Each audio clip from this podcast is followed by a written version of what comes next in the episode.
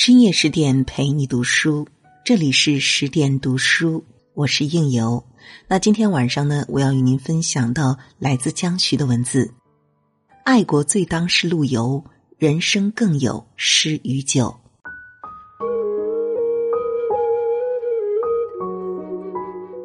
中国的文学发展至宋朝，又入一个黄金时期，人才辈出，各领风骚。陆游算其中的艺术。之所以说陆游是艺术，因为他身上存在几大特点。不可多得的高寿，陆游活到八十五岁，这除了晚年注重养生，也得益于他“八十可怜心上孩，看山看水不知回”的童心。不可多得的高产，他自己在诗作中称：“六十年间万首诗。”据统计，留存于世的有九千三百多首。不可多得的爱国，通读陆游诗集，你会发现，爱国情怀贯穿他一生。从鲜衣怒马的少年到鸡皮鹤发的老翁，侠肝义胆，没有一天不在忧国忧民。临了还不忘叮嘱儿子：“王师北定中原日，家祭无忘告乃翁。”因为这样一颗爱国的拳拳之心。在周恩来眼里，宋朝文豪之中，并非苏东坡第一，而是陆游第一。不可多得的爱情诗，在儿女私情上，陆游是个有故事的人。他和唐婉谱写了一段凄美的爱情悲歌，历来被传为千古佳话。正因为有这样的切身体验，言为心声，写出来的爱情诗才格外有感觉。钱钟书曾说：“除掉陆游的几首宋代数目不多的爱情诗，都淡薄笨拙套板。人无癖不可交。日常中的陆游是性情中人，除了爱国，还爱书、爱梅、爱书法、爱寄梦、爱看山，更是嗜酒在膏肓。总之，情趣十足。酒是一种特殊的生活方式，它无孔不入。”忧愁要他，欢乐也要他；孤独要他，群体也要他；天气好了要他，风霜雨雪也要他；爱情要他，失恋也要他。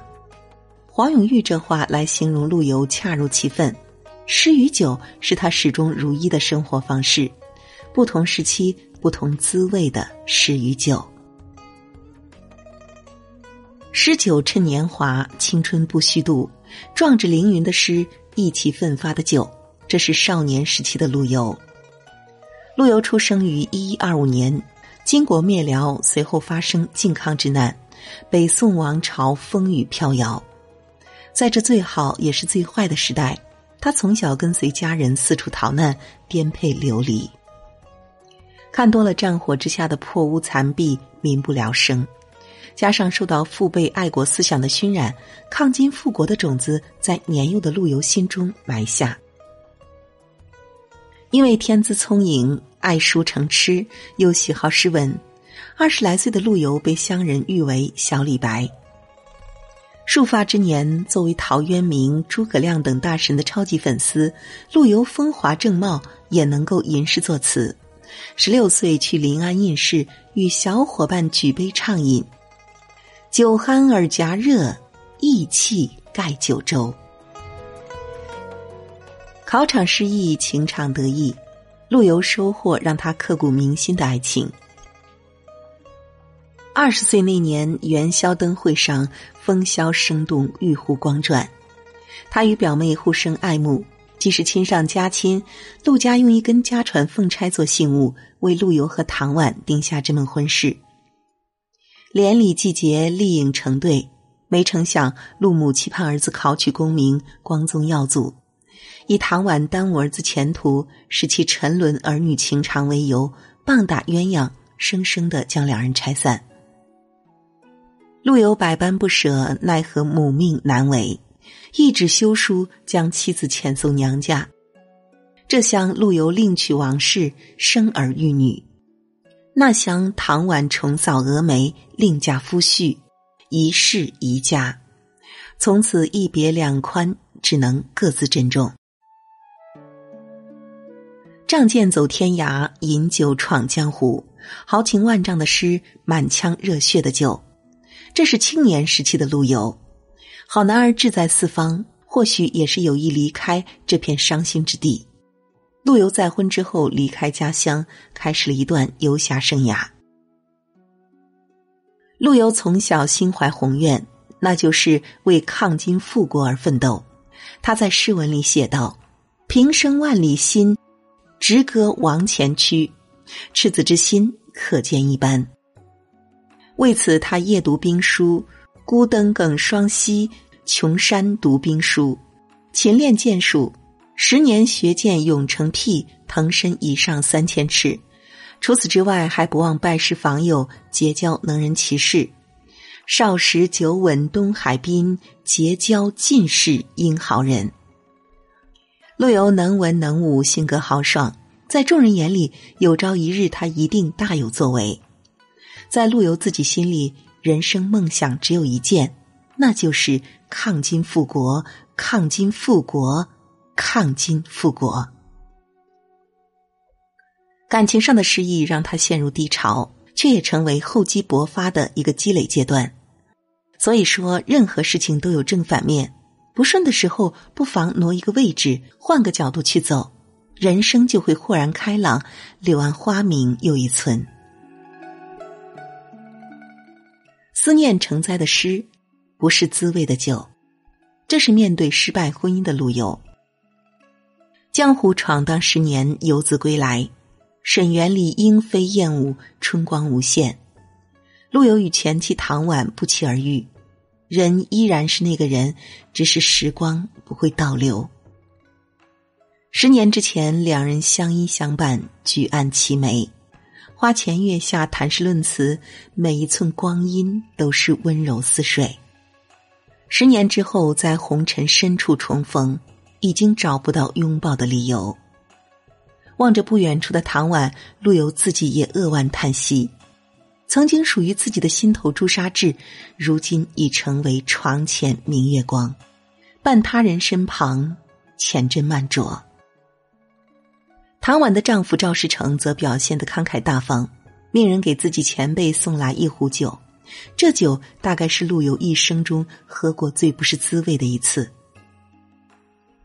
多少爱恨离愁已在心海掀起汹涌波涛，多少千言万语无人可倾诉，只能借着酒意交付诗文。红酥手，黄藤酒，满城春色宫墙柳。东风恶，欢情薄，一怀愁绪，几年离索，错。错，错。春如旧，人空瘦，泪痕红浥鲛绡透。桃花落，闲池阁，山盟虽在，锦书难托。莫，莫，莫。再回首，情难枕。唐婉回去之后，没有多久便抑郁而终。活着的人是怀念，是悔恨，都已回不去。只有收拾心情，通过仕途实现英雄梦。恬淡的闲诗，自在的魂酒，这是第一次罢免闲居的陆游。一一五八年，陆游三十四岁，初入仕途。他宣扬北伐抗金，收复中原，主张未被采纳，却以莫须有的罪名罢免回乡。读书写诗，饮酒闲逛，看儿童骑竹马，放纸鸢，这些都是乡隐生活的主要内容。天地有大美而无言，只有当一个人闲下来，才能领略大自然的可爱。外面的风景不过是一个人自己的心情。这次回到故乡，时过境迁。对于小时候长大的地方，陆游看到别样的山水江南，有了闲适式的代表作《游山西村》。莫笑农家腊酒浑，丰年留客足鸡豚。山重水复疑无路，柳暗花明又一村。箫鼓追随春社近，衣冠简朴古风存。从今若许闲乘月，拄杖无时夜叩门。官场混迹多年，见多了套路，回到乡村，被淳朴民风与田园风光所吸引，米酒飘香，菜肴丰盛，这日子舒坦。苏东坡曾说：“江水风月本无常，闲者乃是主人。”无争无斗的生活气息，柳暗花明的美景良辰，让陆游不禁萌生出再次终老的念头。生活并非如人所愿，他需要养家糊口，更有无法割舍的复国梦想。四十六岁，陆游入蜀做官，在南郑投笔从戎，快意恩仇，上马击狂胡，下马草军书。这种军旅生活匆匆半年多，却成为他的流年岁月。这段经历对陆游的另一个意义是，让他的诗歌风格从模拟前人的端庄雅正，转变到创作性极强的现实主义。在雨中，陆游骑着毛驴进入剑门，游走于巴山蜀水。朝廷的不作为让他有心抗敌，报国无门。很多时候，只能寄情山水，寄情诗与酒。一一八零年，陆游再次以莫须有的罪名罢免回乡。杏花春雨的诗，一醉方休的酒，这是第二次罢免闲居的陆游。在故乡山阴，陆游躬耕田野，过起草草拌鱼饭、悠悠一碗茶的简朴日子。有时候闲卧居内，翻看陶渊明的诗句，一卷还没有看完，又得趁着外面小雨去瓜田除草。有时候在乡村阡陌上信步而行。听听远处寺庙的晨钟暮鼓，看看近处酒家的灯影摇曳。有时候趁着酒兴提笔疾书，借此宣泄郁郁不得志的愤懑。这种辛劳与闲适，看似与他偶像陶渊明当年的生活非常相像。事实上，陶渊明清真恬淡的境界，陆游无法达到，因为他始终心系抗敌复国的梦想，身闲心不闲。学剑四十年，他一直在等待，在期待宝刀出鞘的时机。闲居五年，重新出世，在临安，陆游写下著名的《临安春雨初霁》：“是为年来薄似纱，谁令骑马客京华？小楼一夜听春雨，深巷明朝卖杏花。”矮纸斜行闲作草，晴窗细乳细分茶。素衣莫起风尘叹，犹及清明可到家。春寒料峭，春雨绵绵下一夜。诗人旅居异乡，一个人听雨，一个人写字，一个人品茶，一个人独酌，十分寂寥，十分想家。此时此刻，陆游忽然觉得，人一旦闲下来，一天漫长的好似一年。几杯酒下肚，天大的事也不去管了。一个人的自我，在深爱的人士面前才会得以展现。当一个人觉得时间缓慢，说明所过的生活并非他所愿。陆游似乎为了抗金复国而生，诗依然是铁骨柔肠的诗。酒已是醉生梦死的酒，这是第三次罢免闲居的陆游。任何时代，任何国度，每个人心中都怀有一份爱国之情。风雨飘摇的南宋，国家命运与个人维系的尤其紧密，因此爱国诗人要多于其他朝代。随着抗金复国的希望日益渺茫，很多人变得低沉，不再坚持。陆游却是异类，爱国情怀。早已在他的心中生根发芽，终身不渝。陆游从来不愿偏安一隅，他抓住每一次在朝机会，针砭时弊，主张抗金。往往梦想很美满，现实总是很残酷。那些抗敌主张始终未采纳，爱国诗篇触怒当权者。一一九零年，朝廷又一次以莫须有的罪名将他罢免回乡。无异于之前乡野生活宁静平淡，有大把空闲时间用来读诗、饮酒、练习书法。生活艰辛，和晨兴理荒秽、待月荷锄归的陶渊明同样，需要在田里劳作，雨停之后下地除草。失眠的夜里，坐在月光下独自垂钓，有时带上药囊去帮村民看病施药，聊着兴起留下小饮几杯。有些时节，荠菜花开，劳损成竹，肚子饿得咕噜咕噜叫，还很阿 Q 的和别人聊着家事国事天下事。一腔热血英雄梦，即便行至暮年，人似残烛，壮志未酬。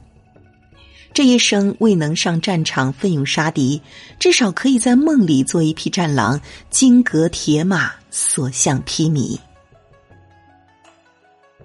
六十八岁那年的冬夜，听着屋外雨横风狂，想着现实之中祖国的风雨，想着自己的人生境遇，陆游不禁滑入梦境。将卧孤村不自哀，上思为国戍龙台。夜阑卧听风吹雨，铁马冰河入梦来。弗洛伊德所言，梦是对欲望的满足。梦未必能够圆满，现实中的人生总有未完成。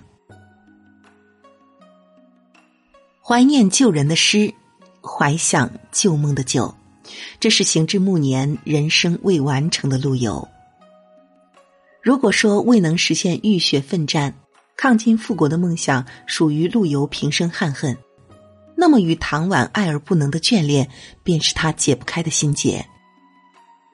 不论谁对爱情的流连，除了心中不灭的诗意，更需要一份旺盛的生命力。古代文人墨客中，先有人在暮年描写自己的儿女情长，在这件事上，陆游也是一个艺术。蝶帽之年，一次次重游沈园，往事一幕幕，伤心一幕幕，然后写下一首首怀念诗文。七十五岁，陆游重游沈园，写下“伤心桥下春波碧，曾是惊鸿照影来”。八十一岁，陆游重游沈园，写下“路尽城南已怕行，沈家园里更伤情”。八十四岁去世前一年，他还在春游归来写道：“沈家园里花如锦，半是当年时放翁。”也信美人终作土，不堪幽梦太匆匆。沈园里的锦簇花团，定然让他回想起新婚燕尔的良辰美景，家人相伴，也回想起当年与他不得已的离别，还有不期而遇的重逢。想想，真是如前人所说：“年年岁岁花相似，岁岁年年人不同啊。”漫漫一生，却来不及爱一个人。一二一零年一月二十六日，陆游带着对祖国统一的未完成的英雄梦，带着对失去的爱人的深切思念，黯然离世，享年八十五岁。一生闯荡南北，爱国无问西东；一生曲折沉浮，时事时隐。山重水复却无路，柳暗花明不见村之后。依然自嘲，老翁其实尚童心。这样的陆游让我想到木心的一句话：“我在各种悲喜交集处，唯一能做的是长途跋涉后的返璞归真。”